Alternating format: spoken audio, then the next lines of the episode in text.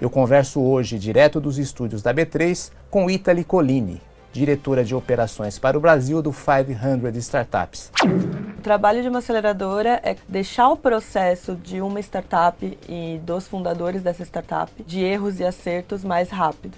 O modelo de negócio ele pode mudar, o produto ele pode mudar, então tudo isso pode ser pivotado. O que realmente interessa é a capacidade de execução do empreendedor e a capacidade de aprendizagem daquele empreendedor. Hoje cerca de 30% das startups tem fundadoras mulheres, ou seja, é menor do que se você olhar o empreendedorismo no geral, mas não é 2% como a indústria de venture capital está investindo hoje em dia. Então, no mínimo, a gente deveria estar próximo dos 30% ali. Esse é o podcast do Café com o Investidor, apresentado por Ralph Manzoni Jr. Oferecimento Banco Original. Este fundo de Venture Capital já investiu em mais de 2.200 startups desde 2010.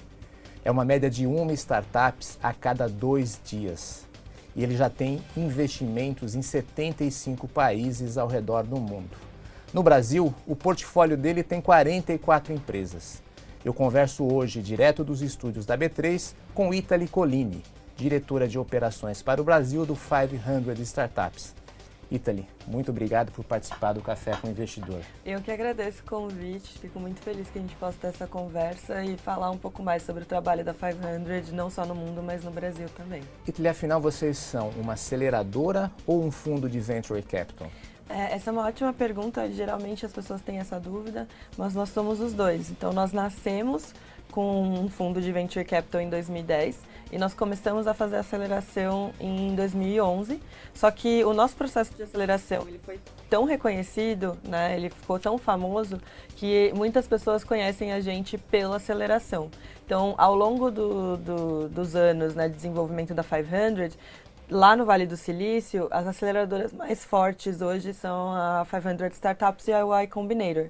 Então, muitas vezes as pessoas acham que nós somos só uma aceleradora, quando na verdade nós somos um venture capital também. A gente usa a aceleradora para fazer o deploy de capital do venture capital. E qual que é o trabalho de uma aceleradora? O trabalho de uma aceleradora é conseguir, a, digamos assim, deixar o processo de uma startup e dos fundadores dessa startup é, de erros e acertos mais rápido.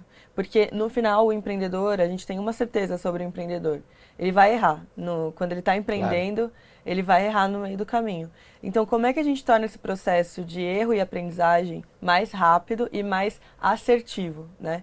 Então, a aceleradora, ela tem esse papel de levar para o empreendedor é, metodologias, ferramentas que façam com que ele faça testes, tanto com seus clientes quanto com seu produto, para que ele consiga testar hipóteses mais rápido e ver se aquelas hipóteses estão certas ou erradas. Porque, invariavelmente, ela pode estar certa ou errada em diversos momentos, mas o importante é que a gente consiga fazer isso rápido para que a startup consiga é, crescer mais rápido, né? Então, essa é, é, por isso eu chamo aceleradora porque a gente quer fazer com que os empreendedores cresçam mais rápido. Mas vocês investem no processo de aceleração? Exatamente. Então, na, no modelo de São Francisco, é, acontece da seguinte maneira: a gente tem um programa de aceleração em São Francisco de quatro meses. Esse programa de aceleração, ele, a, a partir do momento que a startup é selecionada, ela vai receber 150 mil dólares por 6% dessa startup, né? E o modelo de investimento que a gente faz hoje é com o KISS, que é o Keep It Simple Security, é bem parecido, análogo ao Safe ou análogo ao Mútuo é, Conversível aqui no Brasil. Então, a gente usa essa ferramenta, mas a partir do momento que a startup é selecionada, ela sabe que ela vai receber esse investimento. Então, não, não é, por exemplo, como algumas acelerações aqui no Brasil, onde a startup é selecionada, daí ela passa por um período probatório né, de três meses, e aí se decide se vai ser investido ou não. Geralmente, é, a, a, ao ser selecionado lá nos Estados Unidos, ele já vai receber investimento. E como é o processo de seleção? O processo de seleção é, para aceleração hoje em dia, ela, ele é através da aplicação, né, das inscrições pela internet. É, a gente já tem um, um, digamos assim, um modelo bem automatizado na parte de inscrições, porque a gente chega a receber 2.500 inscrições para selecionar entre 30 e 40 startups. Isso em que período? Assim, um mês, dois meses? É, geralmente é, são dois batches por ano. Então, um batch a cada semestre e as inscrições elas ficam abertas entre um e dois meses. E aí você a gente tem esse, esse recebimento massivo de inscrições, né, nesse um, dois meses em que as inscrições estão abertas. E aí, a partir do momento que a inscrição abre, a, a equipe de São Francisco, né, que é a equipe do Seed Accelerator, a nossa aceleradora de São Francisco chama Seed Accelerator, que é investe exatamente no estágio de Seed, né, que é o estágio early stage. Então, seria aqui o um investimento semente no Brasil. É, a partir do momento que a gente começa a abrir as inscrições para aceleração, a equipe do Seed Accelerator já começa também a filtrar. Então, eles não deixam para filtrar só no final, porque seria um, um, trabalho massivo, né? Então, eles começam a filtrar e chamar para entrevistas. Entrevistas de 30 minutos pela, pela internet, né? Geralmente remotamente.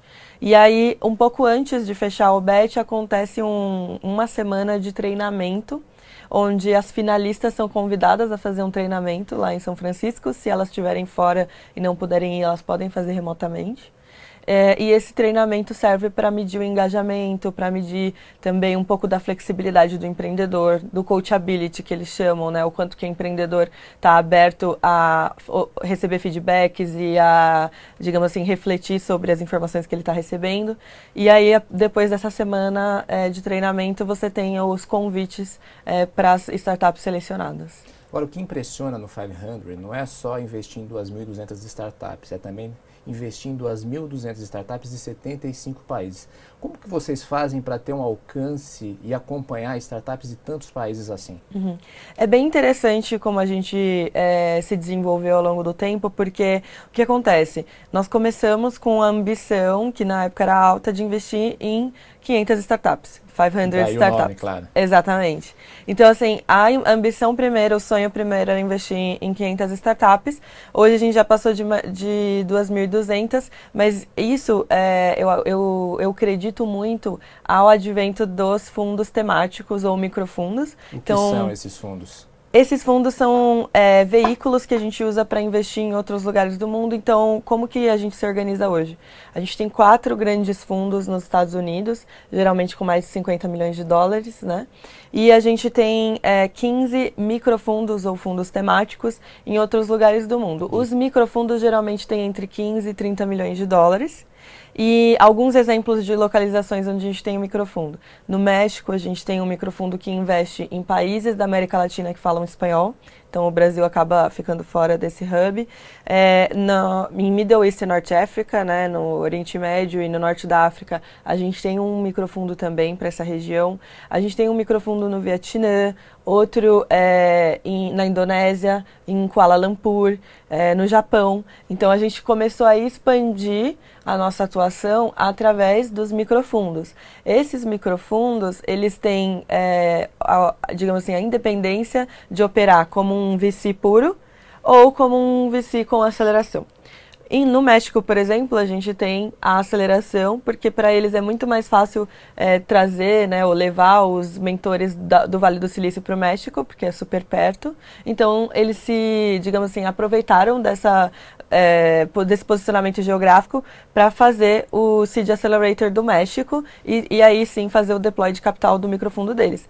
Mas, por exemplo, em outras localizações, como Kuala Lumpur, né, o Vietnã, não tinha é, uma aceleração. Também o fundo do Oriente Médio também não tinha uma aceleração atrelada. Sim. Então, eles vêm fazendo investimentos já há quatro, cinco, seis anos é, que são puramente venture capital. O que está acontecendo agora é que a gente está começando a atuar em parceria com grandes empresas, com governos, com fundações, e aí a gente está levando a aceleração para lugares onde a gente normalmente não teria aceleração também. Vocês estão criando corporate fundos?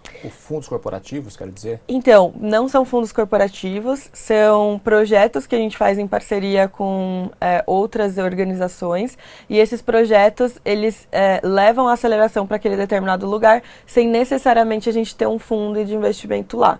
Um exemplo, a gente rodou um programa de aceleração no final do ano passado na Rússia, em Moscou, é, onde a gente não tem nem microfundo, nem aceleração. E a gente conseguiu rodar esse programa lá em parceria com o Sberbank, que é o maior banco russo, né? E eles patrocinaram a aceleração e a gente conseguiu levar os mentores e fazer aceleração, aceleração para 25 startups.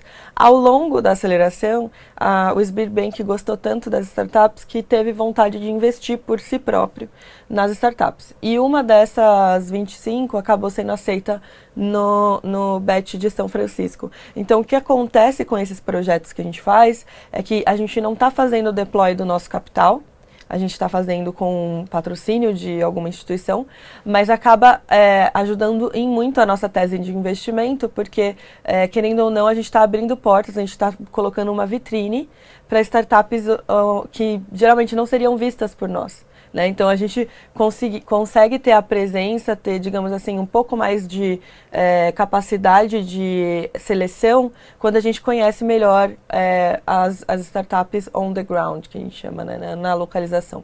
Então fica um pouco mais fácil descobrir antes que elas estejam, digamos assim, maduras demais para entrar na aceleração de São Francisco. Então, essa nossa nova área, que é a área de inovação e parcerias, ela está conversando com a área de investimento e aceleração já tradicional, porque a gente consegue unir, é, digamos assim, trazendo o pipeline daqui para cá, né? E também levando o conhecimento daqui para cá. Tá. O, Hitler, uma curiosidade minha é como vocês conseguem acompanhar e administrar 2.200 startups? Parece também uma coisa de maluco é, acompanhar todas elas. Com certeza. E é, o que aconteceu foi que a gente criou processos para isso e processos que muitas vezes são descentralizados. É, o que a gente tem de centralização do acompanhamento do portfólio é justamente a comunicação. Então, é, trimestralmente a gente envia um e-mail é, com um formulário para que as startups é, preencham né, e digam mais ou menos como elas estão. Não é feito para ser um formulário longo, justamente porque a nossa tese de investimento ela está muito é, ligada com o fato da gente investir em grande quantidade de startups com tickets pequenos. Então, para a gente, é, não é uma política é, estar toda semana na, junto com o empreendedor, Sim. junto com a startup. A nossa política, que conversa com a nossa tese de investimento, é justamente fazer o investimento, fazer a aceleração, né? E ter um acompanhamento trimestral. É, as que estão geralmente andando muito bem, que são as, as companhias que a gente vê que tem bastante potencial, a gente geralmente faz follow-on nessas companhias, né? É, e aí tem um contato um pouco mais próximo com a, o que a gente chama de Person of Contact, né? O POC, um pouco mais próximo. Fora isso, a gente tenta fazer o acompanhamento muito por é, comunicação, por e-mail, por mensagem. Então, um exemplo, né? Como que eu atuo aqui no Brasil. Aqui no Brasil, eu tenho contato com as startups do nosso portfólio, então eu sou a person of contact dessa, desse Sim. portfólio. É, mas eu tenho também uma equipe de portfólio management que vai receber as informações que eu passo e que vai organizar essas informações. Então, é descentralizado no sentido de coletar as informações do portfólio. Sim e é centralizado no sentido de, é, digamos assim, é, organizar e, é, digamos, escalonar o que está acontecendo com todos os fundos. Então, eu passo as informações das startups que eu tenho é, contato e a pessoa que está lá responsável pelo fundo onde essas startups, de onde essas startups receberão dinheiro, ela vai falar, olha, desse fundo é, X startups continuam com o mesmo, com o mesmo valuation, X, Y startups uh, vão ter um, um, é, um markup, né? Pra, de, enfim, estão valendo mais do que valiam no trimestre passado. Então, existe essa organização centralizada em São Francisco. Mas para a gente ter contato, a gente precisa das person of context, a gente precisa de alguém on the ground. Tá. E com 2.200 startups, eu imagino que vocês já descobriram alguns unicórnios. Quantos? Sim, é, a gente está com 10 unicórnios né, no, no, no portfólio hoje. É, e desses unicórnios, é, seis deles são de fora dos Estados Unidos. Então, isso eu acho bastante relevante também trazer para a conversa, porque a 500 ela investe fora do Vale do Silício há muito tempo. Ela tem essa tese de diversidade regional para investir há muito tempo. E isso está é, tá dando frutos, né? Nos últimos, nos últimos anos tem dado frutos. Então, a gente tem a Credit Karma, por exemplo, que é dos Estados Unidos, mas que nasceu com, com uma, digamos assim, com uma tese de impacto social, porque a ideia era conseguir avaliar uh, o perfil de crédito de diversas pessoas, né? Mesmo as pessoas que querem microcrédito, por exemplo. Então, uh, a Credit Karma nasceu com essa questão do impacto, nasceu nos Estados Unidos, acabou uh, virando um unicórnio hoje, enquanto que outras empresas, como a Grab, por exemplo, é, nasceu no Sudeste Asiático, é, era uma competidora da Uber no Sudeste Asiático, tanto que o Uber não conseguiu uma, uma inserção tão boa no Sudeste Asiático que acabou vendendo a operação para a própria Grab.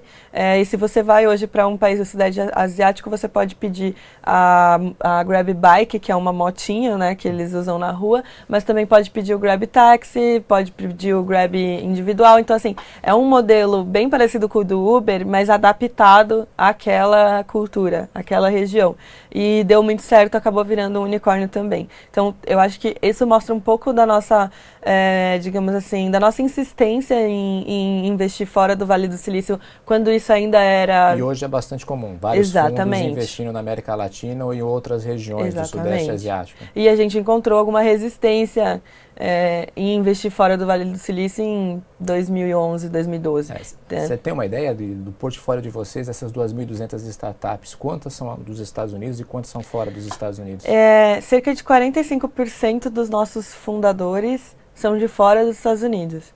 Então eu acredito que, por, é, obviamente, é, que nem sempre todos os fundadores têm, são do mesmo número de startups, mas eu acredito que a gente está caminhando para próximo de 50% de startups do de fora dos Estados Unidos. E para nosso posicionamento no futuro é ter mais startups de fora dos Estados Unidos do que de dentro dos Estados Unidos. E como funciona a operação da 500 aqui no mercado brasileiro? Aqui no mercado brasileiro, a gente é, costuma prospectar startups. Então, como a gente não tem nenhum microfundo aqui no Brasil e nenhuma aceleração específica para o Brasil, é, as startups brasileiras elas estão é, sujeitas à seleção para as acelerações ou em São Francisco ou em Miami, nosso novo hub. Então, o que, que, que, que a gente faz aqui no Brasil? Né? Eu estabeleço relacionamento com diversos atores do ecossistema justamente para eu conseguir fazer uma prospecção de startups. Então, eu atuo bastante em prospecção de startups, em portfólio management das que a gente já investiu, mas também em relacionamento com outras organizações que possam se interessar em rodar algum programa em parceria com a gente, né? Então, existe a possibilidade, por exemplo, da gente ter um programa para Brasil ou né, um, um track que a gente chama para startups brasileiras ou mesmo uma missão né, de startups brasileiras lá no Vale do Silício. Então, essas possibilidades, elas podem ser trabalhadas em parceria com outras organizações, né, corporações, governos, e é para isso também que eu é, estou aqui no Brasil para estabelecer essas relações. Já as, as nossas atividades com relação à startup, eu acabo participando muito da seleção de Miami, então eu tenho um, um contato muito próximo com a equipe de Miami e acabo fazendo as entrevistas é, para a seleção de Miami. Então eu, eu seleciono startups brasileiras que eu acredito que tenham um potencial, que estejam no, no estágio certo para uma das duas acelerações, Sim. né? E eu faço essa ponte é, para a gente conseguir, inclusive, ter um pouco mais de granularidade, porque quando a gente abre a inscrição, a gente recebe muita inscrição. Mas existe um processo só para o Brasil ou o processo é para Miami e São Francisco? O processo é para Miami e São Francisco. Eu dou apoio a esse processo, filtrando, né, ou indicando ou dando referral, que a gente chama, de startups que se destaquem, porque como eu falei, é, são muitas startups. O filtro, geralmente, lá em São Francisco ou em Miami, ele vai estar relacionado à receita, ele vai estar relacionado a modelo de negócio, ele vai estar relacionado a tempo da startup, a experiência dos empreendedores. Enquanto que se a gente tem uma informação qualitativa para agregar nessa seleção, a gente consegue ter uma, um, um, digamos assim, um detalhe maior. Então as startups brasileiras competem, concorrem com todas as startups do mundo para São Francisco, para a aceleração de São Francisco, as startups brasileiras competem com o mundo inteiro. Para a competição, né, para a aceleração em Miami, as startups brasileiras competem com startups do sul dos Estados Unidos e América Latina. Então é uma concorrência grande também. Tem alguma meta, você tem alguma meta de quantas startups brasileiras precisam participar desses processos? Ou isso depende do que você encontrar, do momento ou das empresas que se inscreverem? Não existe uma meta, até porque não existe essa mentalidade, é, digamos assim, de é, setar, né, de definir quantas startups de cada país vai ter nos batches. Isso não existe. O que existe é que a gente sabe que, que, a, gente, que a gente quer investir em startups de fora dos Estados Unidos e no caso de Miami a gente sabe que a gente quer startups da América Latina. Mas é, como a concorrência é muito grande e a gente muitas vezes é, apresenta startups, no caso de São Francisco, que estão num ponto mais maduro do que elas deveriam, é, muitas vezes eu acabo direcionando essas startups para oportunidade em Miami. Porque na aceleração de Miami, a gente não tem investimento, é uma aceleração patrocinada pela Visa, pela Knight Foundation, que é uma organização terceiro setor, e, per, e por Miami DDA, que é um órgão govern, governamental para desenvolvimento da cidade de Miami. Então, na, na, na, no aspecto de Miami, a gente não tem um investimento, mas a gente prepara essas startups para é, captar um Series A. Então, é, quando a startup passou do ponto para São Francisco, eu geralmente direciono ela para Miami ou eu acompanho. Tem muitas startups que também estão muito early para qualquer um dos programas. E aí eu faço um, uma call e acompanho elas, digamos assim, vamos fazer um follow-up em cinco, seis meses para ver como que evoluiu. Porque eu quero poder também é, poupar o tempo do empreendedor. Eu não, não, não acho tão legal eu, digamos assim, prospectar é, todo mundo, falar com todo mundo, falar, ah, aplica, aplica, aplica, sendo que para o empreendedor às vezes não faz sentido. Né? Tá. Então, e quais são as principais startups do seu portfólio aqui no Brasil? Aqui no Brasil a gente já tem startups que estão grandes, né? que foram inclusive cotadas é, por um estudo da KPMG como uma das próximas, né, algumas das próximos unicórnios brasileiros é, são Conta Azul e Viva Real. A Viva Real fundiu com a Zap no, no ano passado, né? A Viva e... Real, que é uma, uma startup do setor do mercado imobiliário. Exatamente. E né? a Conta um... Azul, se eu não me engano, é, a um Conta sistema Azul... de gestão online, uma plataforma online Exatamente, é uma fintech que faz é, gestão de pequenas e médias empresas, né? E a Conta Azul, ela, ela cresceu muito. Tanto a Conta Azul quanto a Viva Real já são centauros hoje, né? Centauros são, são... empresas que valem mais de 100 milhões de dólares? Exatamente. É. Então, agora a gente começou a criar diversas classificações, né? claro. né? O mercado começou a criar porque já tem bastante unicórnio, mas também tem algumas granulações aí. As empresas que valem mais de 100 milhões de dólares, elas acabam já sendo importantes, consolidadas. Então, criou-se a, a palavra, né? A, a terminologia centauro. Mas é, a, a Conta Azul e a Viva Real são centauros, né? É, a gente tem também outras grandes, como a Pipefy, e a gente tem também é, empresas que são, digamos assim, não estão grandes no estágio que essas estão, mas estão crescendo muito rápido, como por exemplo a IDWall. Então, é, a gente tem um, uma diversificação no nosso portfólio, desde fintech. Então, você falou de teses, mas tem alguma tese específica, algum setor que vocês gostam de investir? Assim, não existe tese para setor específico, nós somos agnósticos, né, em termos de setor mas é, a gente vê que existem algumas tendências globais, né? Então, fintech é uma tendência global, health tech é uma, uma tendência global, blockchain, né? Inteligência artificial. A gente com certeza sente essa tendência em diversos lugares do mundo e acaba é, tendo bastante dessas empresas no nosso portfólio, mas não significa que a gente invista só isso, né? Tem também e-commerce, a gente tem também beauty tech no portfólio, no portfólio brasileiro também, né? Quem é? A Beauty Date, é, que serve para como marketplace para é, profissionais de beleza, né? Para as pessoas marcarem sessões com profissionais de beleza. E a gente tem também a Carreira Beauty, que lançou agora um, um serviço chamado Arrasou, que é um serviço para ajudar os profissionais de beleza a fazerem marketing digital sem necessariamente ter as, o conhecimento sobre marketing digital. Então, eles estão automatizando o marketing digital para esse grupo de, de empreendedores ou microempreendedores. Você investe no estágio bem inicial da empresa, que é o estágio seed. Isso. É, o investimento chega a ser apenas no PowerPoint ou a empresa já precisa estar tá com o produto, ter um MVP, estar tá faturando? Ótima pergunta. É, nós não investimos em PowerPoint precisa ter é, um MVP, pelo menos um MVP rodando, né? É, a, quando a gente compara startups brasileiras com as startups lá fora, é, o fato é que os investidores eles têm certo receio é, de fazer investimentos no Brasil, até por insegurança jurídica, instabilidade é, política, né, instabilidade econômica.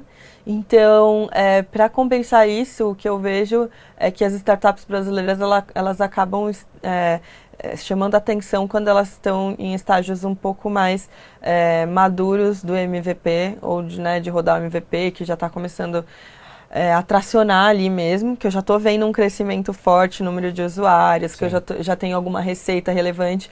Então, eu acredito que se você olhar para uma startup lá nos Estados Unidos, o seed que a gente pega lá pode ser rodando MVP mesmo, mas vai ser bem mais difícil uma startup brasileira emplacar na aceleração só com MVP. Né? Eu acho que ela precisa estar tá rodando já há algum tempo, já ter validado algumas coisas e está demonstrando um crescimento para compensar justamente essa ideia do risco de investir em Brasil. E vocês fazem investimentos subsequentes em séries A, B ou C nessas empresas? Sim, é, geralmente a gente faz follow-on é, quando a gente quer manter a nossa posição, né? Então a gente tem é, pelo, pelo contrato, pelo KISS, a gente tem, é, digamos assim, é, preferência, information rights, né, preferência de entrar numa próxima rodada. Então, quando a gente vê que a, que a startup é muito boa, é, a gente quer fazer o follow-on.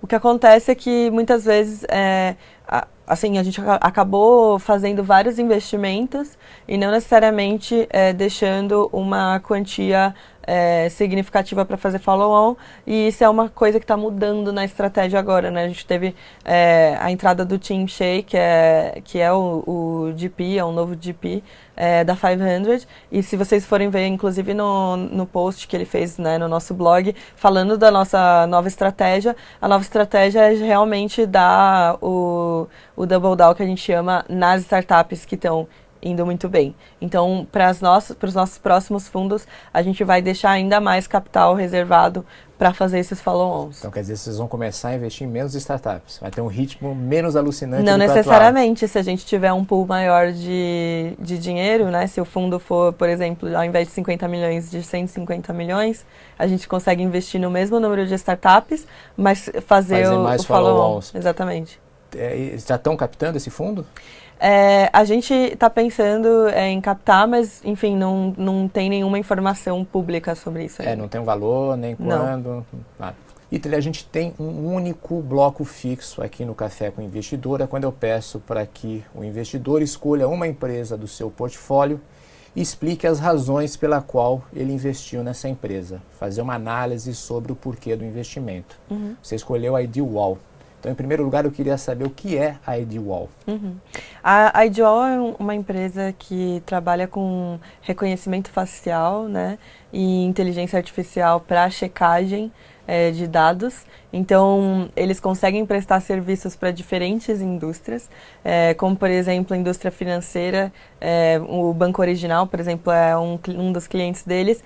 É, fazer a checagem, por exemplo, do RG. Né? Geralmente, quando a gente está abrindo uma conta num banco digital, a gente tem é, que tirar uma foto nossa e do nosso RG. Então, o, a, a tecnologia que, que a Udual desenvolveu permite essa, digamos assim, essa cruza de, de informações, tanto com banco de dados quanto com reconhecimento facial, é, para checar documentos. Mas é tão abrangente a, o tipo de serviço que eles fazem que não vai ser só usado por indústria financeira já está sendo usado, por exemplo, por é, é, aplicativos de serviço como o iFood, como a 99, como a Log, que precisam, por exemplo, validar os prestadores de serviço, né? Validar o, a pessoa que vai entregar o iFood, validar a pessoa que vai fazer a entrega é, do Log. Então, os, esses motoqueiros é, fazem validação, fazem o cadastro online e também passam por essa checagem. Então a gente enxerga na, na Edual um potencial muito grande de, de, digamos assim, trazer clientes de diferentes setores, não necessariamente só o financeiro. E muito do, né, da razão para a gente ter investido na Ideal é, vem do fato do, do empreendedor que é o Lincoln, né, não não, é, digamos assim, ele não era um empreendedor de primeira viagem, ele já tinha... Tinha outros empreendimentos. Ele já tinha tido um outro empreendimento. O Lincoln é, é, ele é brilhante, né? Ele é bem jovem, então ele já tinha tido contato com tecnologia é, há bastante tempo. Ele tinha fundado uma empresa chamada Vai e Volta, é, que foi investida pela 500. E essa empresa Vai e Volta, é, por diversos motivos, acabou não vingando, mas o perfil do Lincoln como empreendedor, é, a, digamos assim, interessou muito Isso é curioso. Vocês investiram em alguém que você já haviam investido e que havia falhado. Exato. Hum, isso não é um problema, porque o é, que, que a gente. que, que um investidor em early stage mais é, valoriza quando ele está avaliando um investimento? É, o time, é, a formação do time, porque é óbvio que o modelo de negócio conta, é óbvio que o produto conta, mas o modelo de negócio ele pode mudar, o produto ele pode mudar, então tudo isso pode ser pivotado. O que realmente interessa no, no, né, no, no fim da linha, digamos assim, é a capacidade de execução do empreendedor e a capacidade de aprendizagem daquele empreendedor. Ele pode estar num contexto onde ele tem é, uma capacidade de aprendizagem ótima, ele está usando ferramentas boas, mas o contexto né, não está, digamos assim, favorecendo. Então, eu acho que uma das, das uh, coisas que os investidores que de Venture Capital valorizam muito é olhar a formação do time, é, a experiência, né? Então, isso é muito importante para a gente quando a gente está olhando um deck, por exemplo. Quando a gente está olhando um deck de uma startup, é muito importante saber o que os empreendedores estão trazendo para aquela startup, né? O que, que eles estão trazendo para a mesa. E o que, que vocês viram no Lincoln?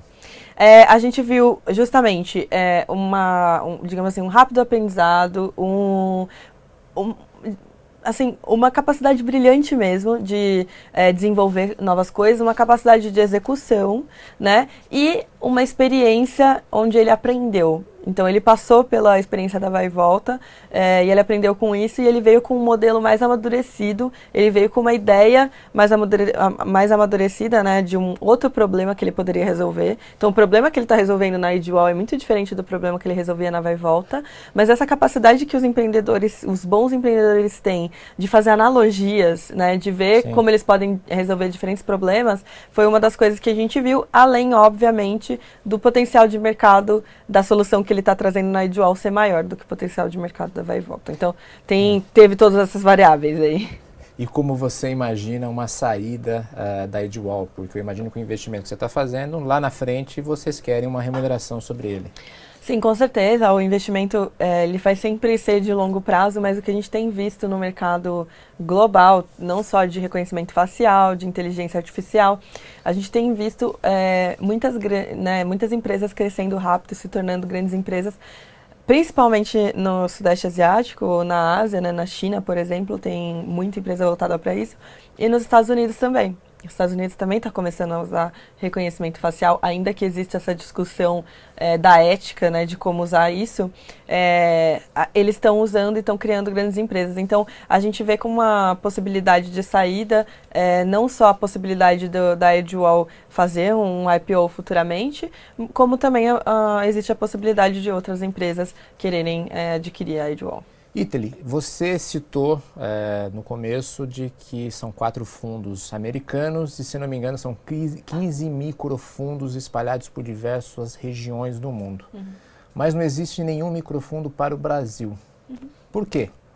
É, até o momento a gente não, é, digamos assim, a gente não encontrou um melhor momento para fazer essa captação. Houve uma priorização de outras regiões também é, regiões que estão indo muito bem, como o Sudeste Asiático, por exemplo. Então a gente começou a aumentar muito a nossa presença em algumas outras áreas.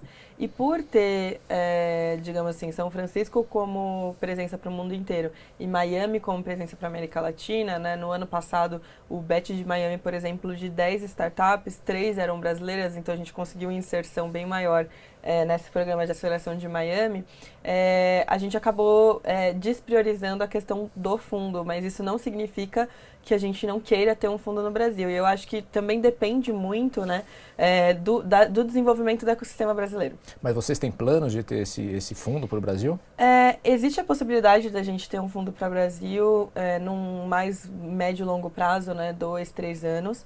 Eu acho que vai depender muito é, do cenário brasileiro. Né? A gente é, viu que teve uma euforia no começo do ano, né, na mudança de governo. Você teve uma, uma euforia dos mercados financeiros, é, você teve uma mudança, digamos assim, na, na expectativa do investidor, mas a gente esperou um pouco para ver se isso se sustentava. Né? Eu acho que é, a gente consegue ver que ainda não está o, o, ponto da economia brasileira também ainda não está num ponto que a gente sente tanta segurança para isso e principalmente eu acho que além desse cenário é, pesa o fato da gente estar tá conseguindo ir para as regiões sem necessariamente ter o fundo através das parcerias. Então hoje o que, que a gente vê como grande oportunidade para o Brasil? A gente vê uma grande oportunidade em é, fazer parcerias com é, agentes locais sejam grandes empresas que queiram se aproximar de startups, sejam fundações que queiram fazer o desenvolvimento local, seja o governo que tem cada vez mais atuado nessa questão de, né, do desenvolvimento do ecossistema. Então a gente vê essa possibilidade como um caminho inicial para a gente justamente validar a nossa presença no Brasil e aí é, é, talvez captar um, um, fundo em alguns anos. Mas você não acha que existe também uma euforia nesse mercado de venture capital? O SoftBank acabou de anunciar, acabou, anunciou recentemente um fundo de 5 bilhões de dólares para a América Latina. Uhum. Os principais fundos brasileiros estão todos captando aí com previsões assim de 500 milhões de dólares, 250 milhões de dólares, 300 milhões de dólares. Não é um bom momento para se captar dinheiro? É, eu acredito que pode ser um bom momento para quem já esteja é, estabelecido, né? Eu acho que vários fundos aqui no Brasil estão indo para terceiros, quartos, quintos fundos aqui, né?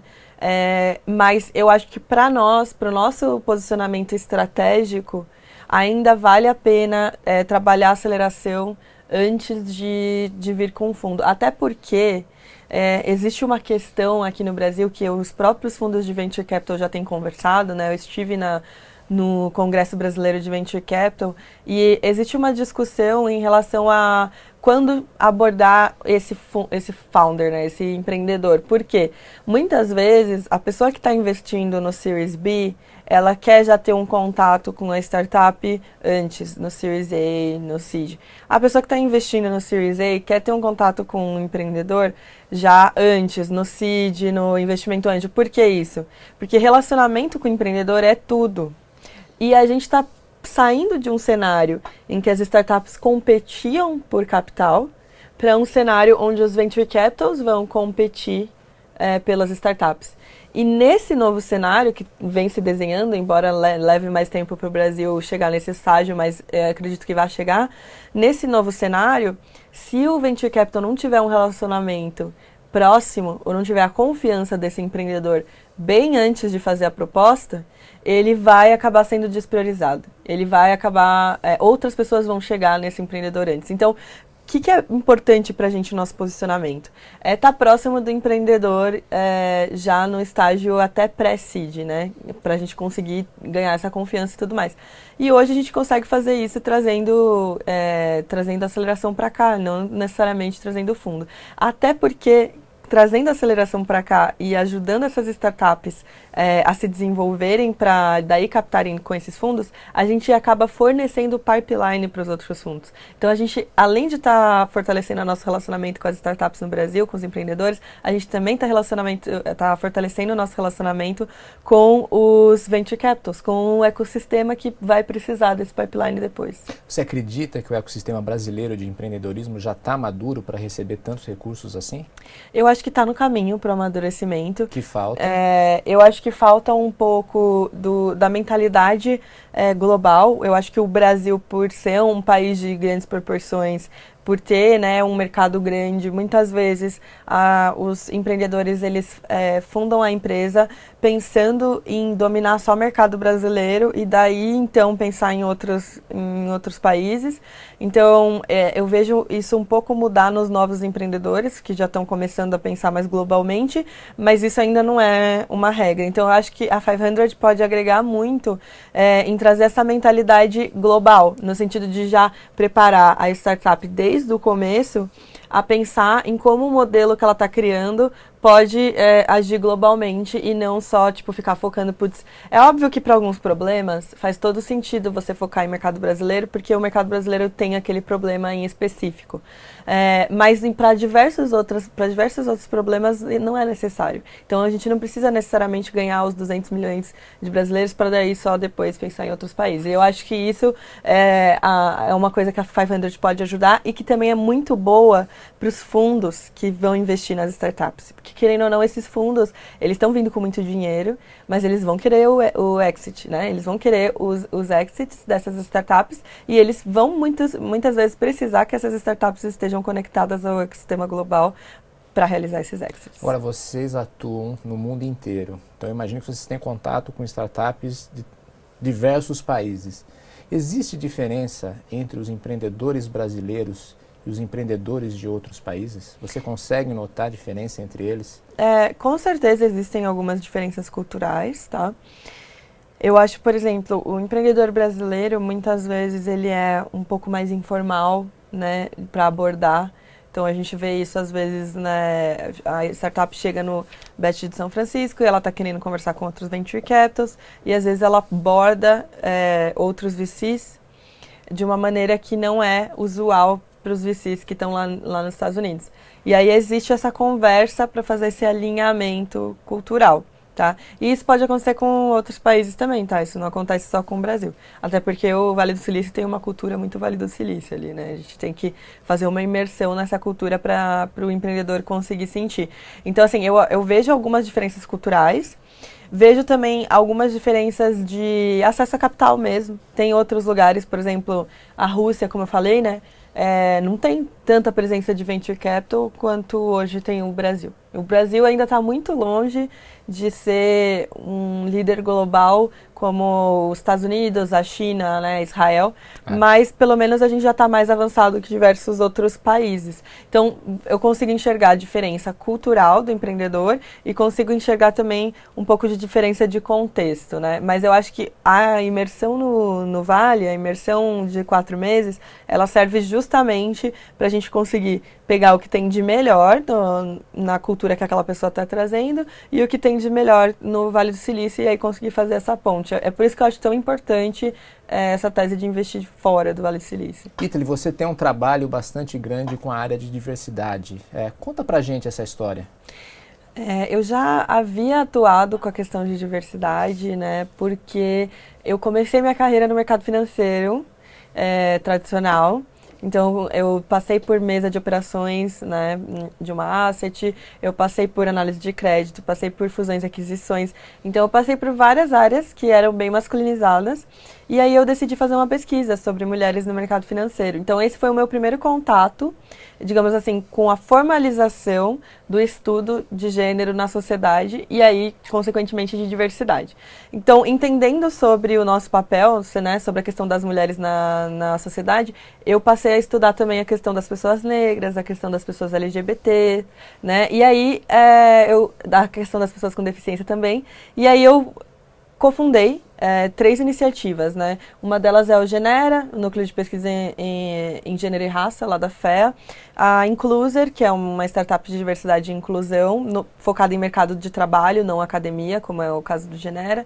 E o terceiro, agora no final do ano passado, que é o Financial Feminism, que é um movimento de ocupação das mulheres em finanças. Então, eu já escrevia sobre, eu já falava sobre, no ano passado eu acabei fazendo uma palestra no TEDx sobre igualdade de gênero no mercado financeiro, então eu já falava sobre tudo isso e o que eu encontrei na 500 foi é, um espaço aberto para construir o que eu quero construir para 500 junto com a ótica de diversidade, né? Trazendo pessoas de outros backgrounds como fundadores. Agora você veio a trabalhar novamente no meio que é o do Venture Capital, que é bastante machista. É, é bastante masculinizado. É, ele pode ou não ser machista, depende, né, muito do, do é, digamos assim, do ambiente, mas o que a gente vê é que existe uma cultura, né, quando você tem uma concentração de algum gênero em algum setor, e aí você pode falar do mercado financeiro para homens, ou, por exemplo, da psicologia para mulheres, ou da educação infantil para mulheres. Você tem muita concentração de um gênero é, nessas, nessas profissões. E o que, que acontece? Você tem um desequilíbrio, né? Você tem estereótipos. As pessoas começam a achar que as mulheres não têm tanta capacidade assim para essa área, do mesmo jeito que acham que é melhor homem não cuidar de educação infantil. Então, assim, existem essas diferenças e elas é, precisam ser abordadas. A gente precisa conversar sobre elas. E aí eu acho que é, essa questão da 500 ter um posicionamento pró-diversidade forte, é, desde o começo, né, quando eu comecei o contato com eles, para mim fez toda a diferença, porque é, em outros espaços, talvez eu não conseguisse construir é, tanto esse tema, né,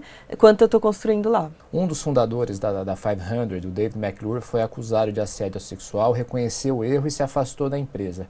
O que mudou na 500 a partir desse episódio? Uhum. É, a gente estabeleceu políticas muito mais claras em relação a assédio. Hoje a gente tem uma política extensa que dá muitos exemplos. Eu acho que é, esse é um grande modelo para mim é, de política porque eu já trabalhei em diversos bancos grandes que são que têm uma política extensa sobre assédio, né, tanto moral quanto sexual, mas você não via um engajamento no sentido de dar exemplos. Você tinha um treinamento ali, um e-learning mas não tinha tantos exemplos do que pode ser e do que não pode ser. E eu acho que a nossa política hoje dá muitos exemplos sobre isso. É, não, não há dúvidas, se você lê a política, não, você não tem dúvidas do que você pode e do que você não pode fazer. Então, isso eu, eu acho super importante.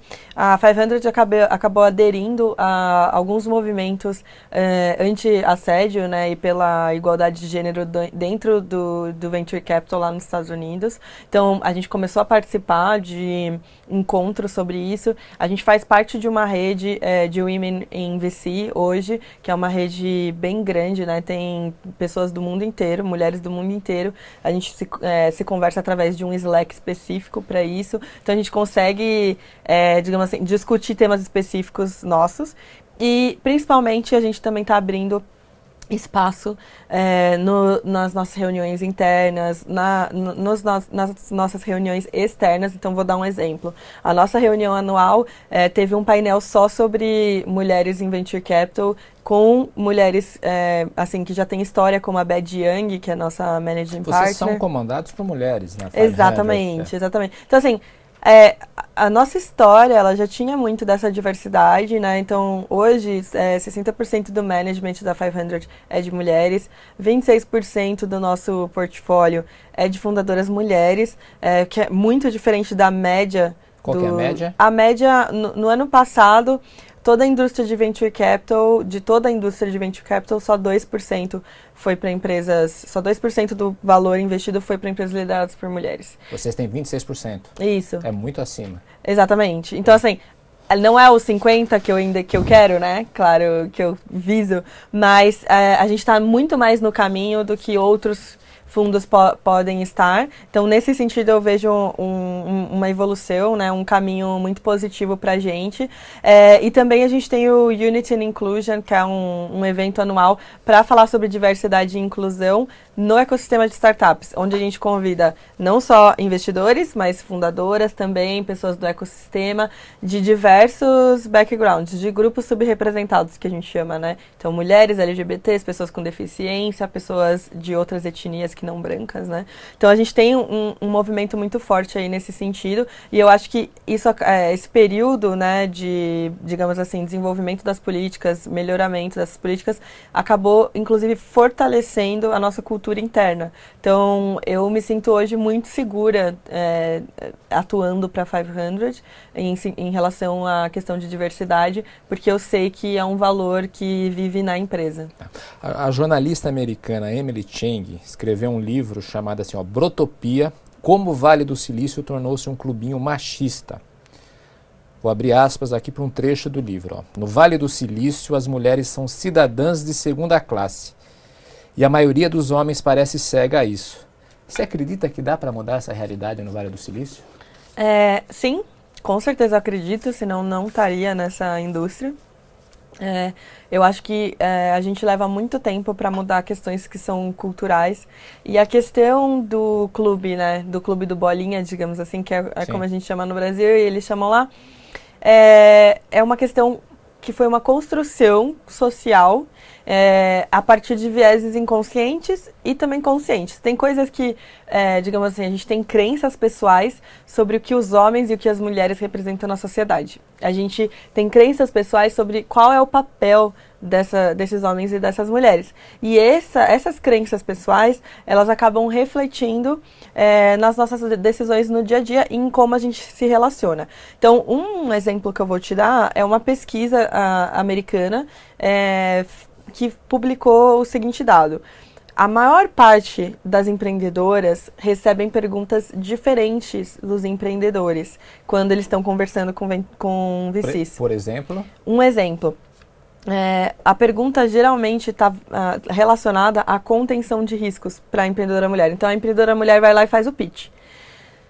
O venture capitalist vira para ela e fala: o é, que, que vai acontecer? O que, que você vai fazer se você não bater suas metas ano que vem? Então, essa é uma pergunta de contenção de riscos, né? É um, um perfil de pergunta. Já para empreendedores homens, uh, acontece mais a pergunta da promoção. Então, é quais são as suas metas ano que vem? o que muda muito a postura de como a pessoa responde. É, isso foi avaliado por uma é, PhD, né, lá nos Estados Unidos, ela publicou, ela acabou indo para o TED também falar sobre essa pesquisa, e ela fez essa análise de dados, de linguística mesmo, levantando o perfil das palavras usadas, e aí ela descobriu que existia essa, essa grande diferença. Então, existe hoje também um movimento para preparar as empreendedoras mulheres é, para digamos assim, responder a perguntas que podem ser de contenção, mas trazendo o aspecto de promoção. Então, olha, é, se eu não bater minhas metas, eu vou fazer isso, isso, isso, mas as minhas metas são. Então, assim, é conseguir construir de uma melhor maneira. Só que eu não acho isso suficiente. Eu acho que a gente também precisa atuar no lado do, do, do investidor. Porque se o investidor faz perguntas diferentes, é porque ele também tem um viés. Então, ele precisa estar tá, é, consciente do seu viés né, digamos assim, um pouco Sim. se policiando para não cair nessas armadilhas que são armadilhas inconscientes. Também existe poucas mulheres empreendedoras hoje. Por que acontece isso? Não existem poucas mulheres empreendedoras, assim, isso... No mínimo elas estão longe do, do, do holofote da Exatamente. mídia, o que pode significar um viés aí também. Exatamente. É... Eu vou... É, o que que acontece? Se a gente olha para o empreendedorismo no geral, as mulheres já são hoje 52% das, dos fundadores de empresas novas no Brasil, tá? E, e isso também no mundo tá, tá, tá acontecendo. Cada vez mais mulheres estão abrindo mais negócios. O ponto é que, é, quando a gente fala de startup de tecnologia, geralmente essa, esse número cai, porque as mulheres também não estão tão presentes na tecnologia. Então, existe um movimento de mulheres em tecnologia também para conseguir aumentar essa representatividade. Hoje, cerca de 30% das startups têm fundadoras mulheres, ou seja, é menor do que se você olhar o empreendedorismo no geral, mas não é 2% como o Venture Capital está investindo, eh, né? Como a indústria de Venture Sim. Capital está investindo hoje em dia. Então, no mínimo, a gente deveria estar tá próximo dos 30% ali. Então, é, o que a gente tem trabalhado é justamente conseguir é, mostrar para os investidores que existe um problema, que esse problema não é um, digamos assim, um complô dos homens contra as mulheres, porque geralmente quando a gente traz esse assunto. O contrário, o complô das mulheres contra os homens. Ou, é, não, é porque eles acham que a gente está falando que existe um complô de homens contra mulheres Sim. de uma maneira maniqueísta. E daí eles pensam, ah, elas estão querendo revidar como um clube de mulheres contra homens. Mas o fato não é esse. o que a gente está dizendo não é isso. Isso é uma distorção do assunto de diversidade. O que a gente está dizendo é que existem características na sociedade que homens e mulheres reproduzem, porque investidoras mulheres também podem reproduzir vieses machistas, tá? É, existem esses, essa, essa cultura nos envolvendo e a gente precisa estar tá ciente dela se a gente quiser mudar um pouco a, a, essa questão. Então, o que, que, gente, que, que eu tento fazer né, no meu dia a dia de 500? É aumentar o, o número de empreendedores e empreendedoras de grupos subrepresentados no pipeline. Porque se eu gerar mais exposição, elas existem, elas têm pouca visibilidade.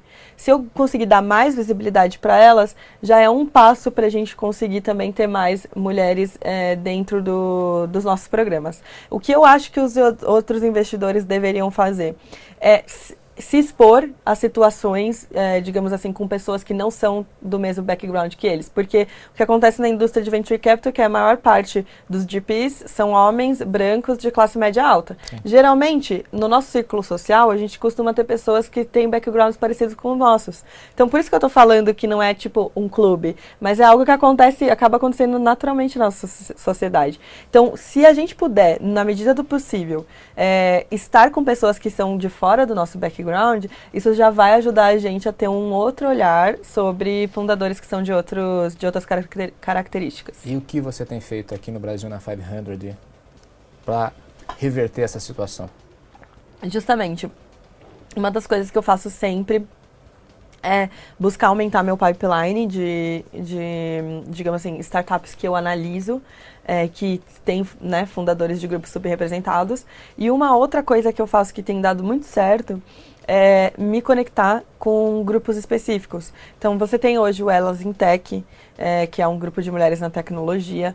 Você tem hoje a Black Rocks Startups, que é uma, uma aceleradora de negócios é, fundados por pessoas negras.